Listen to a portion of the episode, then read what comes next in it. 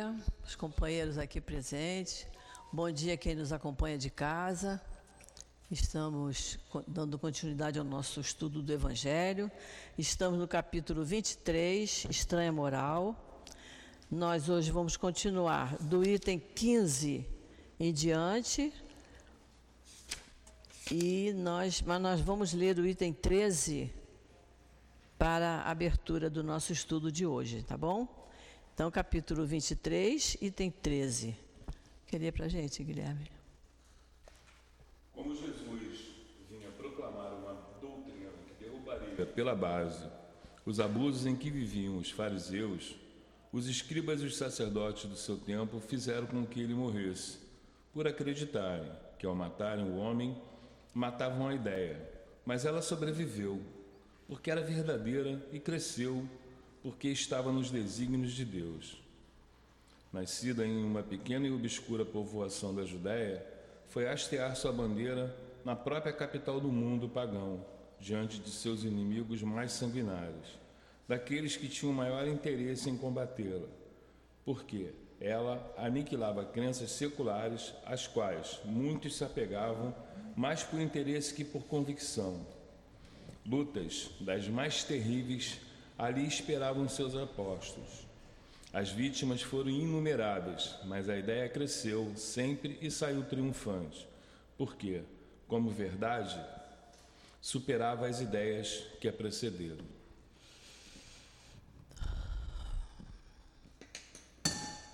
Querido Jesus, querido Mestre Emanuel, patrono do nosso curso, espíritos amigos que trabalham aqui no nosso SEAP, na nossa casa de amor.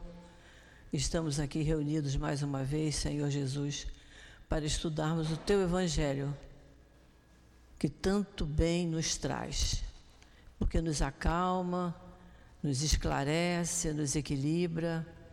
E te pedimos, Senhor, que abençoe a cada um de nós, a cada um de nós que se interessa por esse estudo, para que possamos, Senhor, através dos teus ensinamentos, dos ensinamentos dados pelos espíritos que colaboraram na confecção desse livro e através das leis de Deus, nosso Pai, possamos cada vez mais nos aproximarmos de Ti. Então, em Teu nome, Jesus, em nome desses espíritos amorosos, em nome de Deus, que pedimos permissão para iniciarmos o estudo da manhã de hoje. Graças a Deus. Graças a Deus. Então, depois que nós vimos aqui no capítulo 23, que nós lembramos aqui, né? A estranha moral. Kardec juntou essas coisas estranhas todas num capítulo só, para que nós pudéssemos é, avaliar. Então, lá, o item 1 ele botou: quem não odeia seu pai e sua mãe? Aí nós já vimos que o vocabulário né, era muito pobre, então odiar era amar menos. Não era odiar como a gente imagina hoje.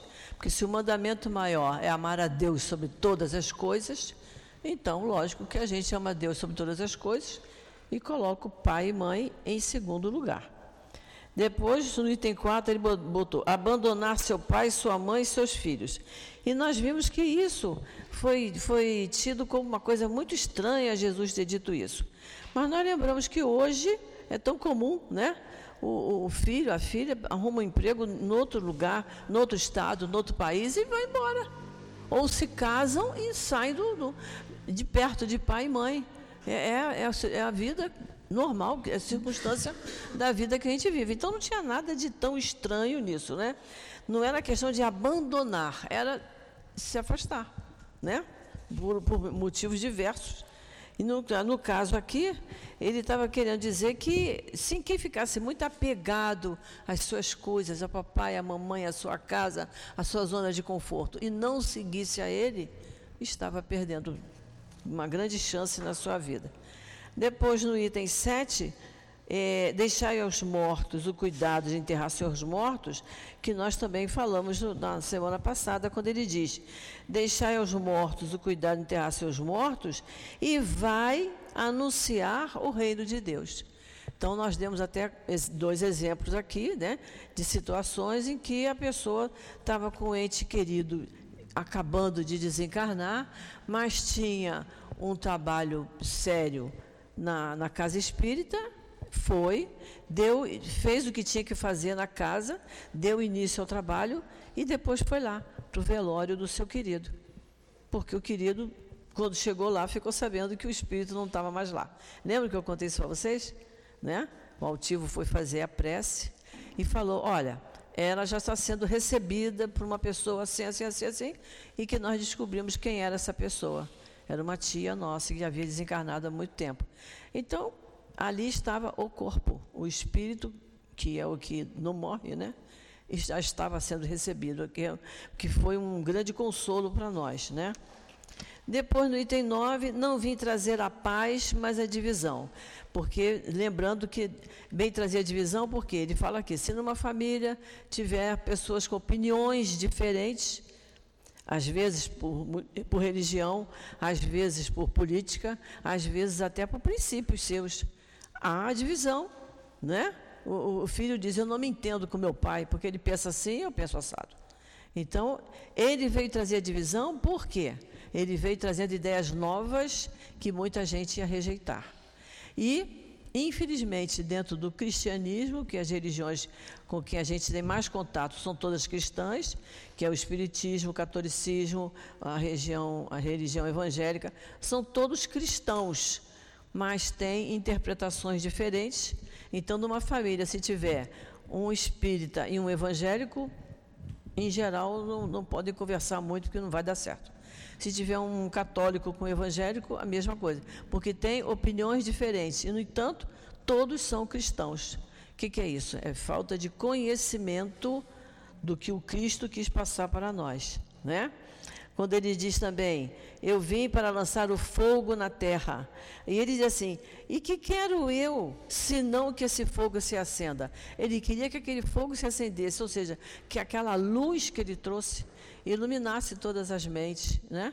E que as pessoas passassem a pensar de acordo com ele queria que resolvesse, que pensassem, né? Então hoje nós vamos partir do item 15. Esse capítulo não tem instruções dos espíritos, é tudo é tudo palavra de Kardec. Então vamos lá, vamos para o item 15. Vamos lá, Guilherme. Infelizmente, os adeptos da nova doutrina não se entenderam quanto à interpretação das palavras do Mestre. A maior parte delas não era muito clara por terem sido apresentadas em formas alegóricas e em expressões figuradas. Daí o surgimento, desde o início, de numerosas seitas que pretendiam ter, todas elas sem exceção, a posse exclusiva da verdade e que o decorrer de 18 séculos não conseguiu fazer com que entrassem em acordo. E aí ele tem uma notinha de rodapé, né, dos 18 séculos. 18 séculos se haviam passado desde o advento do Cristo até o momento em que Kardec escreveu essas palavras. Hoje, às vésperas do século XXI, porque isso foi traduzido antes disso, né? Essa afirmativa se mantém tão ou mais atual naquela época. Quer dizer, é, tivemos a, chegada de, dos profetas, depois teve Moisés, depois teve o Cristo e depois veio Kardec no momento em que Deus viu que grande parte da população já estaria pronta para entender as ideias que Kardec veio trazer, né? A ideia de pluralidade dos mundos, da reencarnação, a ideia de Deus, não de um Deus que a gente tenha que temer, mas um Deus que a gente tenha que ser submisso a Ele porque ele está com a verdade, né? Ele é pai, é bom, é justo, é amoroso, por que não seguir, né? Então, essas ideias que são as bases da doutrina espírita, Kardec veio trazendo para ampliar o nosso, o nosso entendimento, né? Então, vamos lá.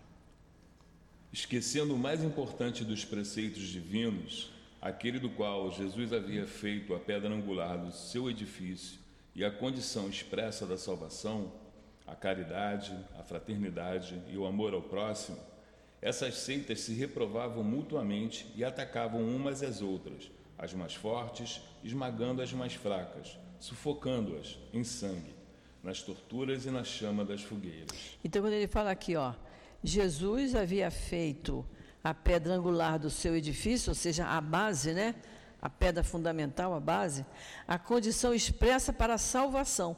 Mais uma vez, ele vem falando de salvação, que a gente também já falou sobre isso aqui, né?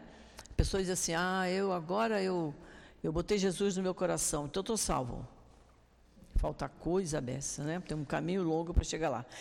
Porque aí coloca a caridade, que quando você faz caridade, seja ela material, seja ela caridade moral, a caridade material como sendo a mais fácil, né? A gente tem, pode dar, dá. Essa é a material.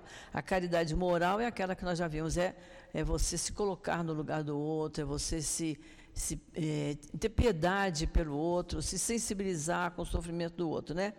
A, a caridade, a fraternidade e o amor ao próximo.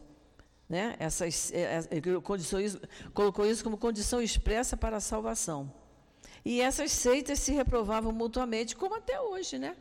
A pessoa interpreta a Bíblia de uma maneira, o outro interpreta a Bíblia. Vocês vejam que Kardec tirou textos da Bíblia e colocou no Evangelho.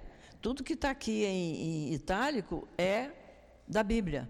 Kardec usou. Então, nós espíritas devemos ler a Bíblia. É claro que melhor que a gente tenha o conhecimento do Novo Testamento, que é Jesus. Mas a base do Velho Testamento também é importante.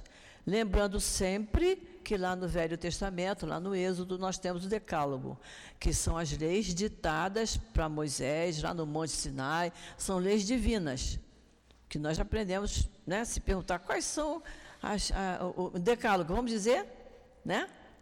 Todo mundo já sabe de cabeça. Aí todo mundo fala, não matarás, não roubarás, e... mas a gente sabe quais são. E, mas, mas tem as leis civis, que foram aquelas leis que Moisés criou da cabeça dele, para poder dominar um pouco aquele povo que era muito rebelde. Muito difícil, né? Então a gente vê umas coisas muito estranhas no Velho Testamento. Mas lembrando que ele escrevia aquilo para ele poder dominar aquele povo que ele estava tirando da, da servidão. Né? Então, tem umas coisas lá no Velho Testamento que a gente lê e diz, puxa, que coisa mais estranha. Mas ele coloca lá, Deus disse.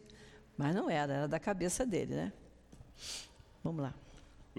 Os cristãos, vencedores do paganismo, de perseguidos, passaram a perseguidores. E foi a ferro e fogo que plantaram a cruz do Cordeiro sem mácula nos dois mundos. Era a época da Inquisição, não é? Foi na, isso aí falando da época da Inquisição, que os, os cristãos passaram a ser perseguidores e matavam quem não era na fogueira, né? Morriam queimados.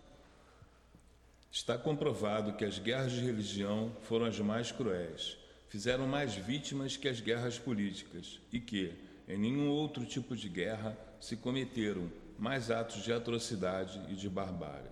Isso. A culpa seria do Cristo? A culpa seria da doutrina do Cristo? Certamente que não, porque ela condena formalmente toda violência. Alguma vez Jesus disse aos seus discípulos: Ide, matai, massacrai, queimai aqueles que não creem como vós? Não. Ele disse justamente o contrário. Todos os homens são irmãos e Deus é soberanamente misericordioso. Amai o vosso próximo Amai vossos inimigos, fazei o bem àqueles que vos perseguem. E Jesus lhes disse ainda: Quem matar pela espada, morrerá pela espada. Isso aqui, num comentário de Kardec, na questão 973, Livro dos Espíritos, ele vem dizendo, né? Que a gente é sempre punido por aquilo em que pecou. Então, Jesus falou isso: quem matar pela espada, morrerá pela espada. Ou seja, vai ser punido por aquele que pecou, que é para sentir na pele o mal que fez ao outro, né?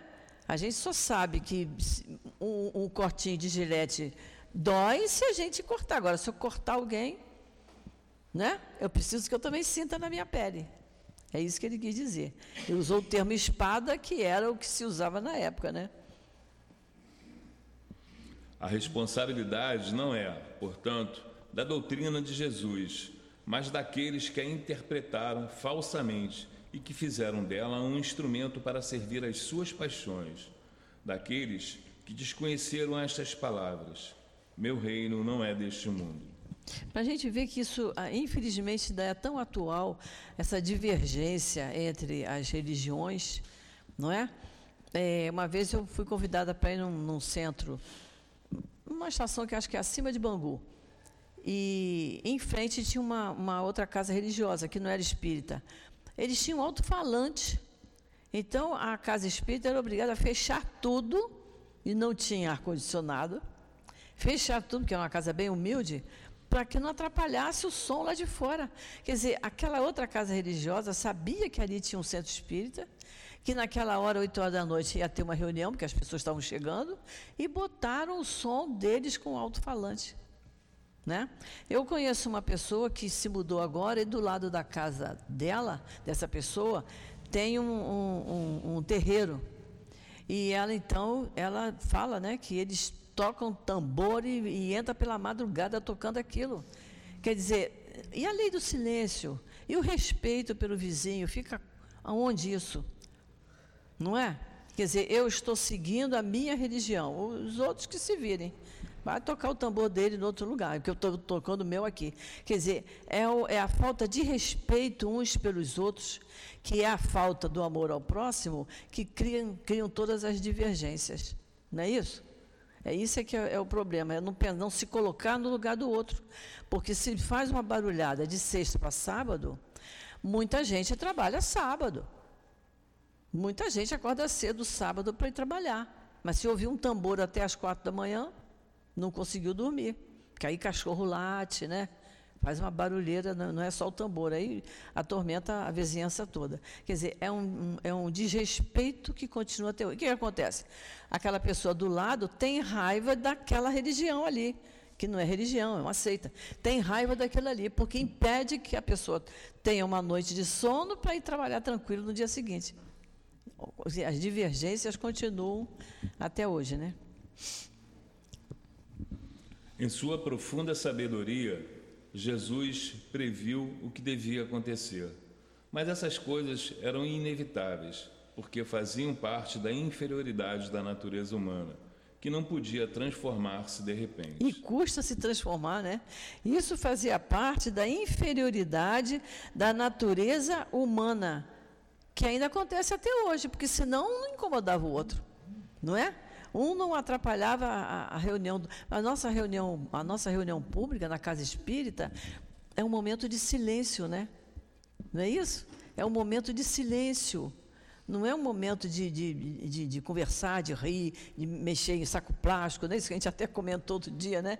De mexer em saco plástico, fazer barulho. Não é isso. Ninguém chega aqui arrastando cadeira, mudando de lugar. É uma coisa silenciosa. Nós não temos nem ninguém tocando nenhum instrumento. E, no entanto, há outras religiões cristãs que são muito barulhentas, né?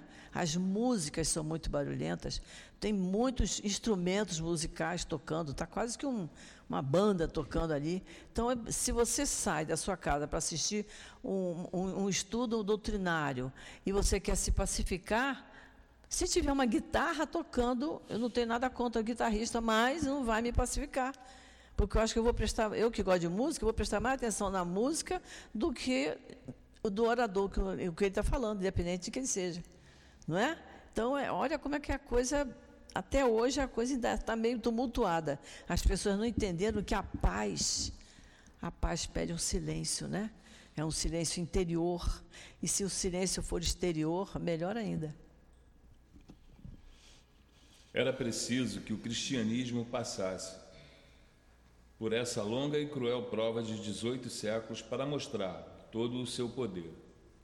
Apesar, porém, de todo o mal cometido em seu nome, ele saiu puro dessa prova, jamais foi colocado em questão. A censura sempre caiu sobre aqueles que abusaram dela. A cada ato de intolerância, sempre se, se afirmou: se o cristianismo fosse melhor compreendido e melhor praticado, isso não teria acontecido. E não é verdade? Né? Se a gente entendesse a ideia do Cristo, não haveriam divergências, né?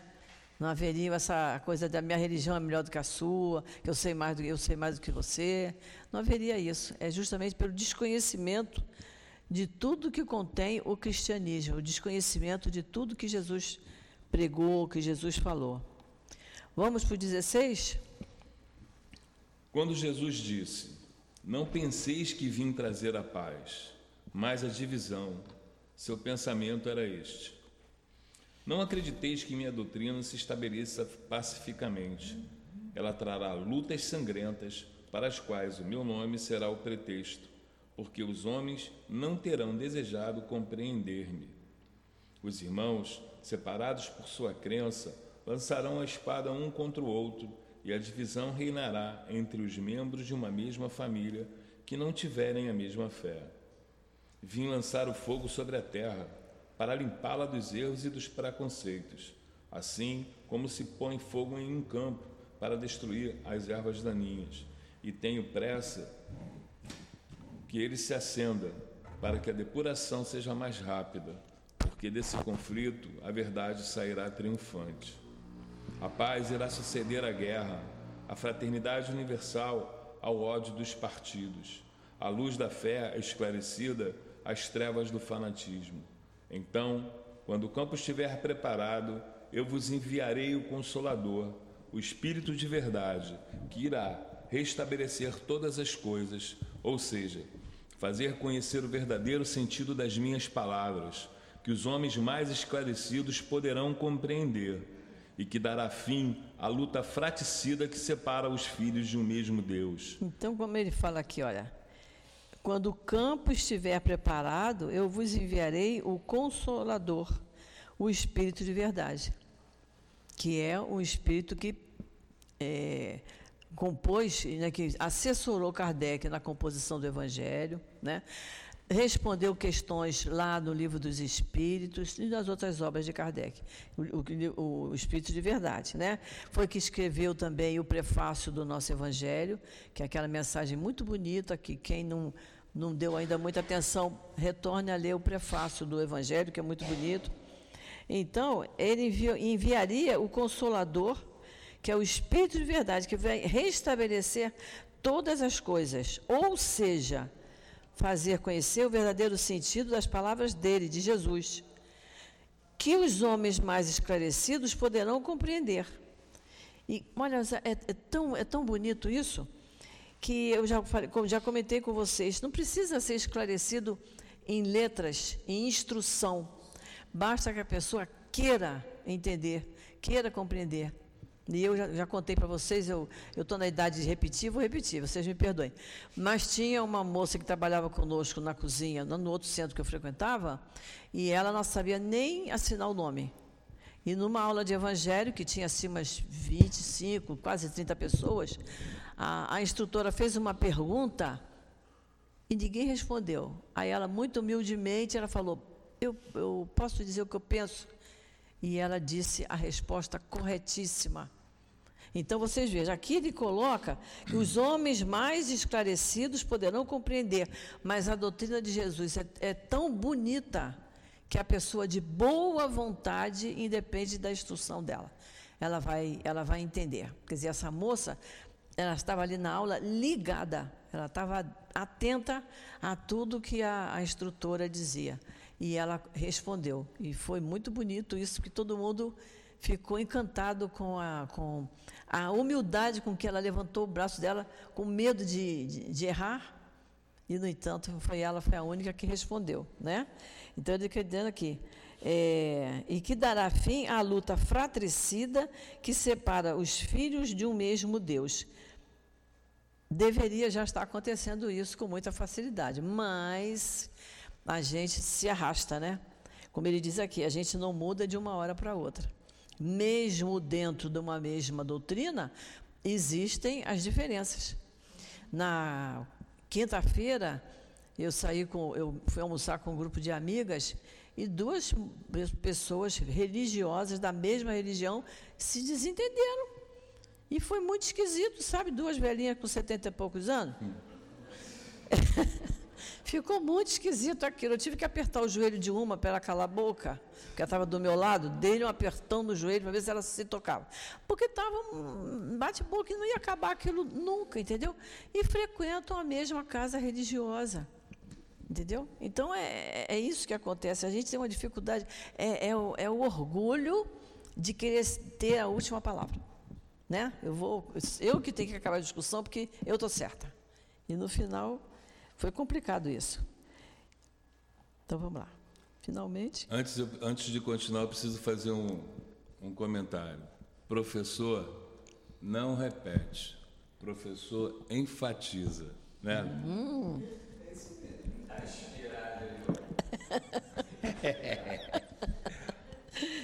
É muito bom. Que faz o amor, né? Não é? Finalmente, cansados de um combate sem solução, que como consequência só traz a desolação, levando o distúrbio até no seio das famílias, os homens reconhecerão onde estão os seus verdadeiros interesses para este mundo e para o outro. Verão de que lado estão os amigos e os inimigos da sua paz. Todos então virão abrigar-se sob a mesma bandeira, a da caridade, e as coisas serão reestabelecidas sobre a terra, de acordo com a verdade e os princípios que eu vos ensinei. Os princípios que eu vos ensinei. Se a gente seguir, se a gente seguir os ensinamentos do Cristo, se a gente estudar o Evangelho, mesmo dizendo, a doutrina espírita prega a minha transformação íntima, né? Então eu tenho que mudar e eu quero mudar. A gente consegue. É com esforço. É com muito esforço, mas a gente consegue. Vamos ver o 17? O Espiritismo vem realizar, no tempo previsto, as promessas do Cristo. Entretanto, não pode fazê-lo sem destruir os abusos. Como Jesus, ele se depara com o orgulho, o egoísmo, a ambição, a cupidez, o fanatismo cego, que, encurralados em suas últimas trincheiras, tentam barrar-lhe o caminho, provocando embaraços e perseguições. Eis porque ele também tem que lutar. Mas o tempo das lutas e das perseguições sangrentas passou. As que ele terá de sofrer são todas de ordem moral, e o fim de todas elas se aproxima. E isso nos lembrou, que nós já estudamos aqui, o Alto de Fé de Barcelona, né? Quando um bispo da Espanha, sabendo que Kardec estava escrevendo os livros, ele pede que Kardec mandasse para lá uns exemplares para ele divulgar. Acontece que quando chegou na, na, alfândega lá, eles pegaram os livros e, e, queimaram as obras de Kardec, né? Queimou, quer dizer, queimaram os livros, mas é como ele diz aqui, mas não queimaram as ideias. As ideias permaneceram, né? As primeiras, as que o cristianismo enfrentou, duraram séculos. Estas durarão apenas alguns anos, porque a luz, em vez de partir de um só foco, brotará de todos os pontos da terra e abrirá mais cedo os olhos dos cegos. Quando ele diz aqui que a, a luz, em vez de partir de um só foco, brotará em todos os pontos da terra, ele está falando, como está lá no, no, no, prefácio, das vozes do céu. O que, que são as vozes do céu? São os espíritos, não é isso? E abrirá mais cedo os olhos dos cegos. Vai abrir os olhos de que quem deseja que seus olhos sejam abertos. Quem deseja aprender. Porque é, nós, como a gente sabe, todos nós somos médiums Alguns são médios videntes, outros são audientes, médios de incorporação. Eu, eu sou médium só porque eu sonho, sabe? E eu, e eu sou muito ajudada. Meu anjo da guarda deve dizer: não vai por ali, não, vai por ali. Mas eu não vejo nada, não sinto nenhum arrepio. Mas a gente tem as nossas intuições. Nós temos as nossas intuições. E que a gente recebe bem especialmente depois que a gente faz uma prece. Na dúvida de tomar uma atitude, na dúvida de dar uma, uma solução para uma dificuldade nossa, se a gente fizer uma prece, pedir aos bons espíritos que nos intuam, e aí os espíritos pedem que a gente dê um tempo, porque muita gente faz a prece e quer o resultado imediato. E não é assim. Eles têm um tempo para ver se aquele é o momento da gente ser ajudado. Então a gente pede e espera. E que a ajuda vem. Nem sempre é aquela ajuda que a gente estava querendo, mas é o que eles acharam que era melhor para nós naquele momento. Então é por isso que todos nós somos médiums. Agora, ter a mediunidade ostensiva, isso é, é, é, um, é um, um dom de cada um, né? que é diferente da gente. Tem gente que vê, tem gente que ouve, né? tem gente que tem intuição para escrever, certo? Eu só digo uma coisa a vocês: eu não tenho essa mediunidade ostensiva, mas uma coisa que sempre me aconteceu. Quando, eh, antigamente, quando eu preparava uma palestra, uma coisa, eu me sentava, fazia a minha prece e aí aquilo vem.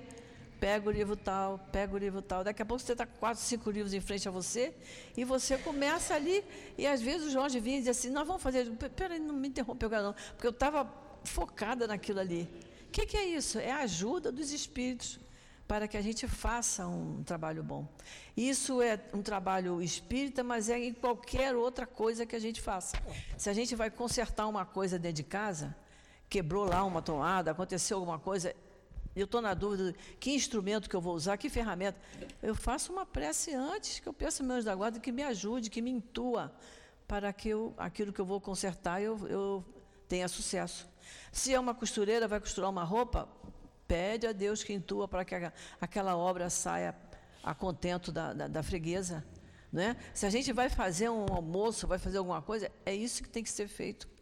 É a prece antes de qualquer coisa que a gente, qualquer coisa que a gente vai em, empreender, eu tenho que me concentrar antes. Eu não posso chegar e já ir fazendo.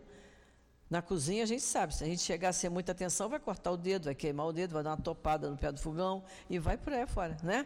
Então a gente chega, faz uma prece, se acalma e inicia a obra que, que vai dar certo.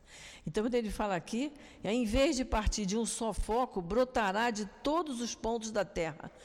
Todos nós podemos ter intuição, porque todos nós temos um anjo de guarda que está ali junto de nós, nos auxiliando, nos intuindo. E como, quando a gente chegar lá no capítulo 28, nós vamos ver. Tem lá no capítulo 28 uma parte em que fala que o anjo da, nosso anjo da guarda, ele fica ansioso para ver que atitude vamos tomar. Porque a atitude é nossa, nós temos livre-arbítrio. O anjo da guarda não diz assim, olha, hoje você não faça isso não. Você faz... Não é isso, é, na, é mais é na parte comportamental. Uma coisa que possa trazer alguma consequência. O restante é material, é, é nosso. Então nós temos livre-arbítrio para tudo. Para a parte comportamental e para a parte material, a parte física mas eles ficam ansiosos de, de verem que atitude vamos tomar. Então, uma vez eu estava com o Jorge no, acho que era no túnel Rebouças, eu acho, e nós vimos que vinha um carro, sabe quando eles vêm alinhavando, naquele desespero? Aí eu falei assim, mas da guarda, ele está no maior sofrimento. O que atitude ele vai tomar? Onde ele vai parar? Porque ele vinha em alta velocidade, cortando, mas cortando feio. E aí eu, eu lembrei dessa passagem. É nesse momento que o anjo da guarda fica ansioso para ver o que, que ele vai fazer, porque é da vontade dele sair cortando todo mundo, ansioso para chegar lá, não sei aonde. Por isso que às vezes nem chega, né? É isso aí.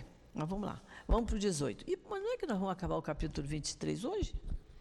Essas palavras de Jesus devem, portanto, ser entendidas como referentes à cólera, que ele previa, a sua doutrina iria provocar aos conflitos momentâneos que surgiriam como consequência, às lutas que ela teria que sustentar antes de se estabelecer, como aconteceu aos hebreus antes de sua entrada na terra prometida, e não como um desejo premeditado de sua parte de semear a desordem e a confusão.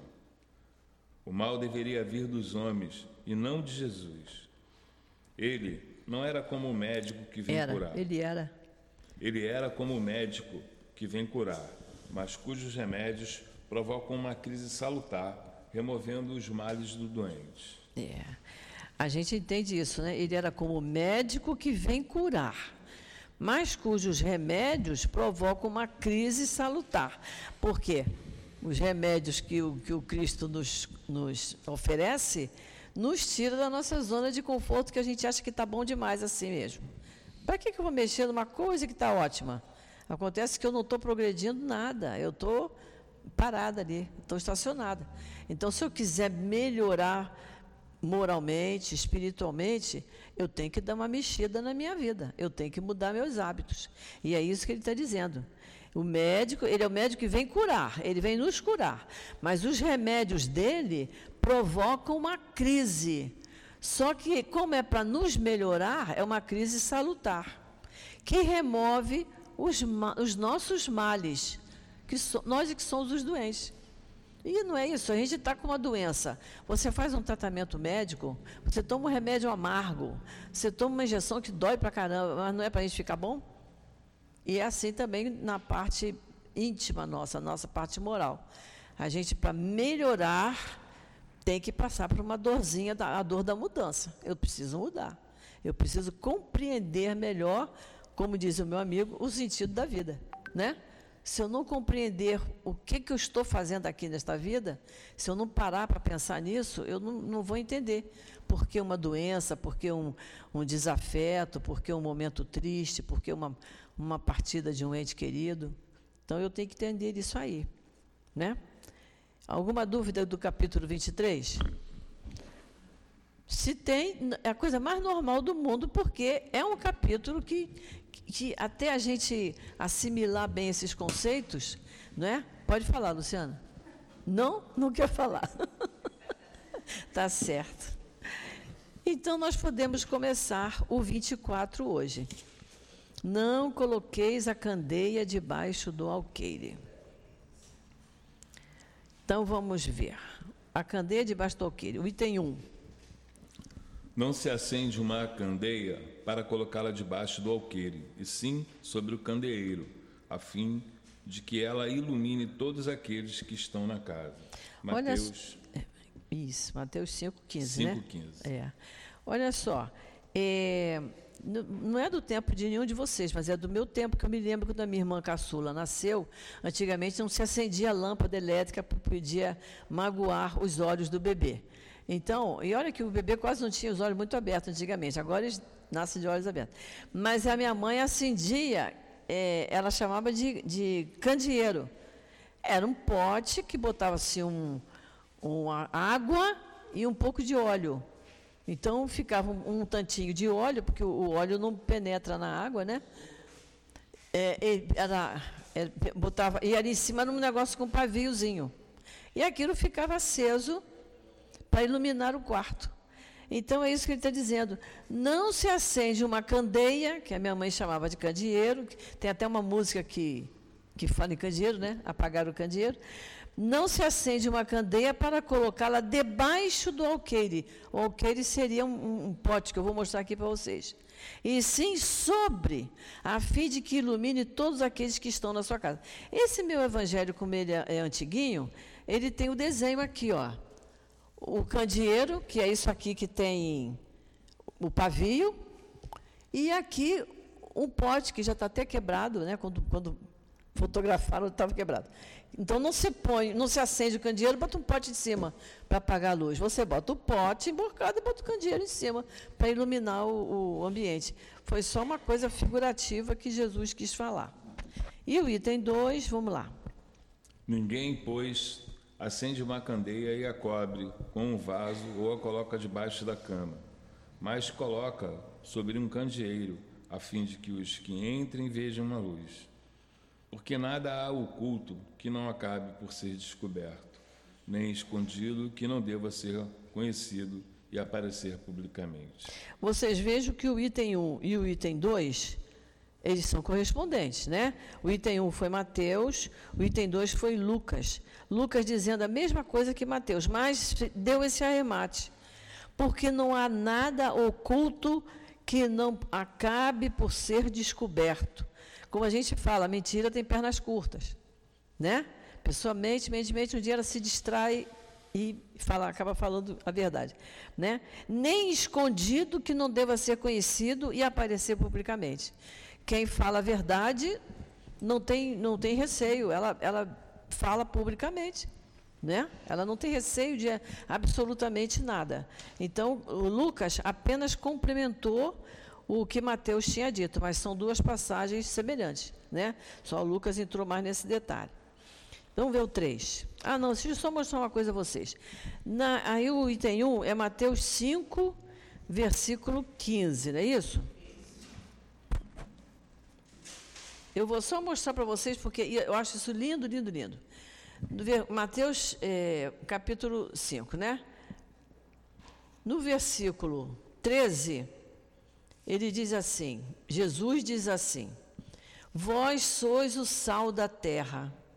Se o sal perder sua força, com que coisa poderá ele recuperar o sabor? Para nada ficará servindo, senão para ser lançado fora e ser pisado pelos homens.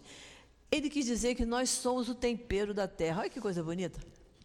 Que a terra sem o ser humano não teria graça. Acho isso muito bonito, né? No versículo 14, ele diz assim: ó, Vós sois a luz do mundo. Não pode ficar oculta uma cidade situada no alto dos montes. Tampouco se acende uma lanterna e se coloca debaixo do alqueire. E aí por fora.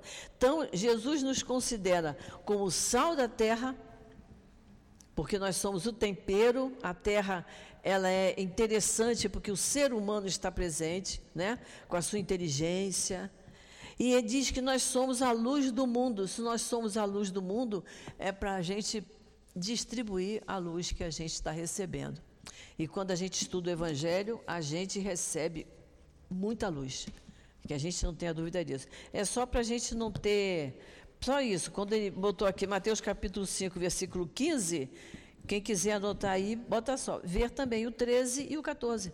Porque são coisas interessantes que estão na Bíblia e são bonitos da gente saber. Né? Então vamos para o item 3. Seus discípulos se aproximaram e lhe disseram: Por que tu lhes fala por meio de parábolas? E Jesus respondeu: É porque a vós outros foi dado conhecer os mistérios do reino dos céus, mas a eles isso não foi concedido. Porque ao que tem lhe será dado e terá em abundância mas ao que não tem, até o que lhe será dado, até o que tem lhe será tirado. Isso nós analisamos bem quando nós estudamos lá o, o, o capítulo 18, lembram disso? É, muitos chamados, poucos escolhidos, nós vimos isso, né? É, ao que tem, mais lhe será dado, porque ele tem boa vontade ele tem vontade de aprender, de conhecer. Então ele lê mais, ele estuda mais, ele se interessa mais, ele se esforça mais. Então ele já tem o conhecimento e ele vai ter cada vez mais porque ele quer, ele tem a vontade de ter. E ele diz: "Mas o que não tem, até o que até o que ele tem lhe será tirado". Quer dizer, aquela pessoa que é, que é morna, não tem gente que é assim, que você, assim, você não tem vontade de ler eh, esse livro que fala sobre isso assim? Ah, eu, ah, eu já li uma coisa parecida com essa. Não quero ler isso não. Né? Então, ela leu, não releu, não fez aquilo, vai esquecer. Até o que ela acha que tem, não vai ter. Vai chegar um ponto que não vai servir de nada. Porque tudo na vida você tem que estar tá regando, né? estimulando. né? estimulando, senão aquilo, aquilo estaciona ou se enfraquece e morre. É isso que ele está dizendo, né? Por isso, lhes falo por parábolas, porque vendo não veem e ouvindo não ouvem nem compreendem. Exatamente. Tem olhos de ver, mas não vê. Tem ouvidos que funcionam, mas não entendem, não ouvem. E a profecia de Isaías se cumprirá neles quando diz: Ouvireis com os ouvidos e não entendereis Olhareis com os vossos olhos e não vereis, porque o coração desse povo tornou-se insensível, e seus ouvidos tornaram-se surdos, e fecharam seus olhos, para que seus olhos não vejam, seus ouvidos não escutem, seu coração não compreenda, e para que, tendo-se convertido, eu não os cure. Mateus 13, 10 a 15. Isso. Ah, tudo isso, é só, é só puxãozinho de orelha, né? Porque o coração do povo é insensível, seus ouvidos são surdos, seus olhos não, não veem, né? Seu coração não compreende. E aí ele diz: tendo se convertido, o, o, o, ideal seria, e não se convertendo, não aceitando o que eu passo para ele, eu, eu não posso curar. Porque a cura depende do remédio, mas depende de quem recebe o remédio, né? O tratamento vem para nos curar, mas se nós, durante o tratamento, nós fizermos uma oração, pedindo aos bons espíritos, ou algum espírito que a gente tenha é, mais intimidade, que a gente recorra a ele mais vezes. No meu caso, eu recorro muito ao doutor Erma, que já me ajudou muito e continua me ajudando. Todas as vezes que tomo remédio, eu faço um tratamento, eu recorro a ele, porque eu sei que ele vai me ajudar. Não quer dizer que eu vá ficar boa, que eu vá me curar, porque eu não vou virar semente. Mas vai me ajudar. Ou vou sentir menos dor, de alguma maneira ele vai me ajudar. Então, que a gente sempre lembre disso. Por isso que eu sempre falo que a gente deve em casa fazer o culto no lar. No culto no lar, colocar uma garrafinha de água para fluidificar. Que é para na hora que tiver que tomar um comprimido, seja para que for, dor de cabeça, dor na coluna, toma com a aguinha fluidificada. Que o efeito é, o efeito é redobrado, com certeza. Né? E ele diz aqui que não se convertendo, não cure. Se converter no sentido de entender os ensinamentos dele se não entender os ensinamentos dele, se não seguir os ensinamentos dele, não vai se curar. Não, é aquilo mesmo. Você, se a gente vê a casa, não adianta vir à casa espírita quatro, cinco, seis, sete vezes na semana, mas se não estudar, se não aprender, se não colocar em prática tudo que tiver estudando, lendo, ouvindo, falando, aquilo não tem o efeito que deveria ter porque isso é sentido tanto no nosso convívio, como até em família. Às vezes a pessoa diz assim: ah, não, eu sou espírita, eu vou à casa espírita não sei quantas vezes na semana. Mas se houver uma coisa em casa que desagrada, a pessoa volta a ser o que ela era. Então não está fazendo o efeito que deveria fazer, não é? É isso que ele está falando aqui. E aí, é, é Mateus capítulo 13. Oi.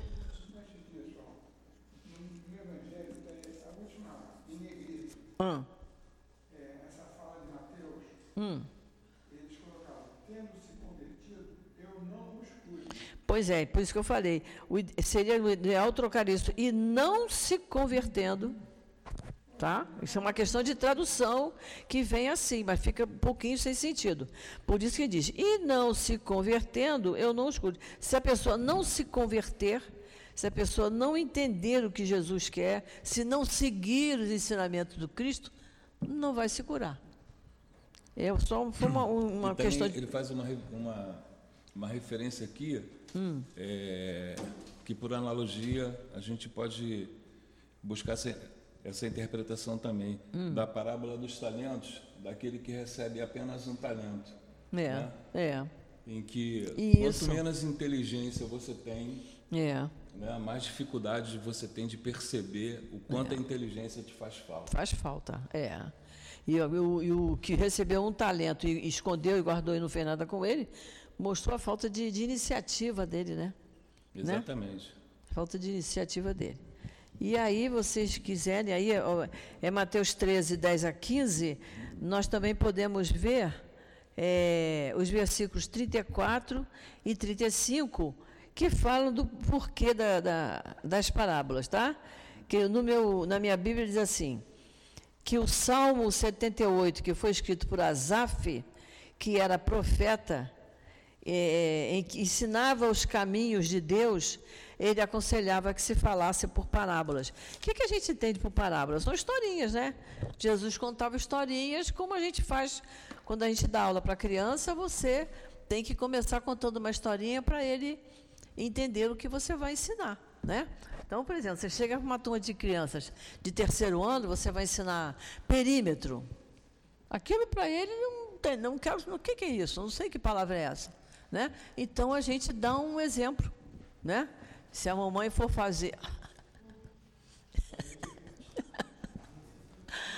Se a mamãe for fazer uma, uma toalha e ela quiser botar renda em volta, ela vai na loja comprar renda, ela não sabe quantos metros ela vai comprar.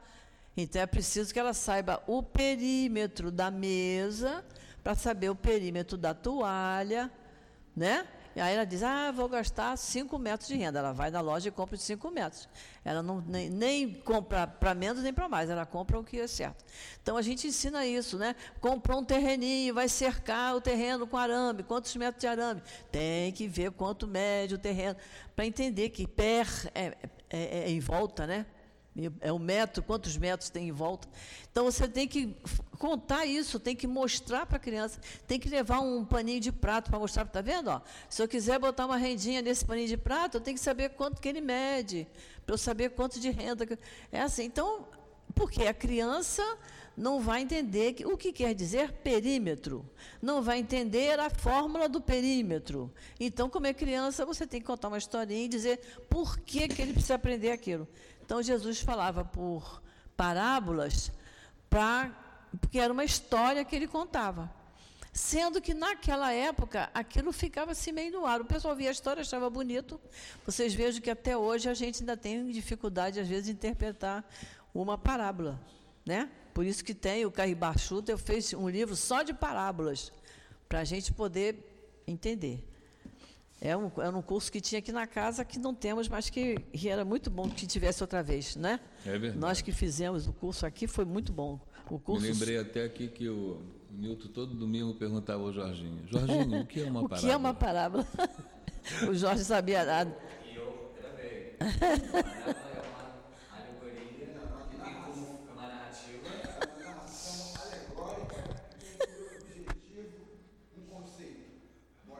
Isso. Viu, Luiz? Vamos continuar ou parar? Hã? Vou continuar ou parar? Vamos fazer mais um pouquinho, né? Vamos. É de admirar que Jesus diga que não se deve colocar a luz sobre o alqueire, enquanto que ele mesmo constantemente esconde o sentido de suas palavras sobre o véu da alegoria, que não pode ser compreendida por todos. Ele se explica dizendo aos seus apóstolos: Eu lhes falo por parábolas, porque eles não estão em condições de compreender certas coisas. Eles veem, olhem, ouvem, mas não entendem. Dizer-lhes tudo, portanto, seria inútil no momento, mas para, para vós eu digo, porque vós vos, foi vos foi dado porque vos foi dado compreender esses mistérios ele procedia com o povo como se faz com as crianças, cujas ideias ainda não estão desenvolvidas. Você vê que e todos nós precisamos de algum tempo para assimilar as ideias do Cristo, né? Nós adultos ainda precisamos desse tempo. Vamos lá. Dessa maneira. Dessa maneira, ele indica o verdadeiro sentido das palavras. Não se coloca a candeia debaixo do alqueire, mas sobre o candeeiro a fim de que todos aqueles que entrem possam ver a, a sua luz. Essa sentença não significa que se deve revelar inconsideradamente todas as coisas. Todo ensinamento deve ser proporcional à inteligência daquele a quem, a quem ele se dirige, visto que há pessoas a quem uma luz muito viva deslumbraria sem as esclarecer. Olha que coisa interessante, né? É ele diz aqui: essa sentença não significa que se deve revelar inconsideradamente todas as coisas. E, isso aí é, é, o, é o trabalho dos, dos médios, né? Há pessoas que, que escrevem aqui na nossa casa, nós ainda não temos esse trabalho, mas que escrevem para o plano espiritual que elas querem saber isso, aquilo, aquilo outro, cheio de curiosidade. O médium, né, quando responde através do, do, do espírito, ele vai até onde deve ir. Não se pode revelar é, a, a, pessoa exatamente. Eu me lembro que o Altivo comentava com a gente, que uma, uma pessoa chegou para ele e falou assim, ah, Altivo, é, eu vou trazer a minha mãe aqui amanhã para ela, para você dar um passe nela, porque ela está muito mal. Eu acho que você dando um passe nela vai ser muito melhor para ela. Aí o Altivo falou assim, ah, acho que ele falou que não precisa trazer. Não precisa trazer, não. Você me dá o nome dela, que nós vamos orar por ela. Mas a partir de amanhã ela vai melhorar muito. E a mãe dela morreu no dia seguinte. Aí ele falou assim: mas não melhorou muito, ela foi promovida. Estava velhinha, doente aqui, passando mal. Ela foi promovida. Para nós que ficamos, a pessoa não entende, mas para o espírito foi, foi bom. E ele então disse: pode deixar, nós vamos orar aqui por ela. O irmão do Jorge ficou em coma há seis anos e ele dizia assim: ele precisa desencarnar. A gente não entende isso, né? Mas o, o, o, o espírito, ainda mais ele, médium, como ele era, ele dizia isso, ele precisa desencarnar. É porque a esposa ficava ali cuidando dele 24 horas, grudada nele. Então segurava ele. Ele falou: se ela se afastasse um pouquinho, ele desencarnava, porque ele precisa desencarnar. É uma, uma visão diferente. Então, o médium, se a gente for numa pessoa que dissesse: olha, olhando para você, eu estou vendo, não, não acredite. Porque o médium verdadeiro que estuda, ele não faz uma coisa dessa. Eu já contei para vocês que eu fui para uma reunião, tinha uma pessoa que se dizia médium e disse assim para mim: Olha, eu estou vendo atrás de você. Eu falei: ah, É um espírito ótimo, né? Cheio de luz. Acabou. Não quero ouvir o resto. Não quero saber do resto. Porque isso é uma bobagem. Não, não lucra nada. Você não lucra nada sabendo que se, quem é atrás de você se está bem, se está mal, que vai depender de você. É verdade. É a gente que abre portas e janelas. A gente é que abre, né? E aquela pessoa, se estava vendo, o que, que ela devia fazer? Se não fosse um espírito de muita luz, é, orar. Orar para me proteger e para aquele espírito se afastar. E não me dizer, eu estou vendo atrás de você. Acabou a graça, não quero saber. Gente, olha, está na hora do meu amigo começar a aula dele. Na semana que vem, a gente dá uma repassada nesse, nesse item 4. Hum, tinha um lápis por aqui hoje. Tem tanto óculos aqui. Aqui. A gente dá uma repassada nesse item 4, que ele é bom. Vai ser dia 9, né? 9, 7, 23. Tá bem? A gente dá uma repassadinha nesse item 4 e daí a gente continua nesse capítulo 24, tá? Isso aí, tem umas coisas interessantes aqui para gente, a gente observar. Então, vamos fazer a nossa prece para a gente encerrar.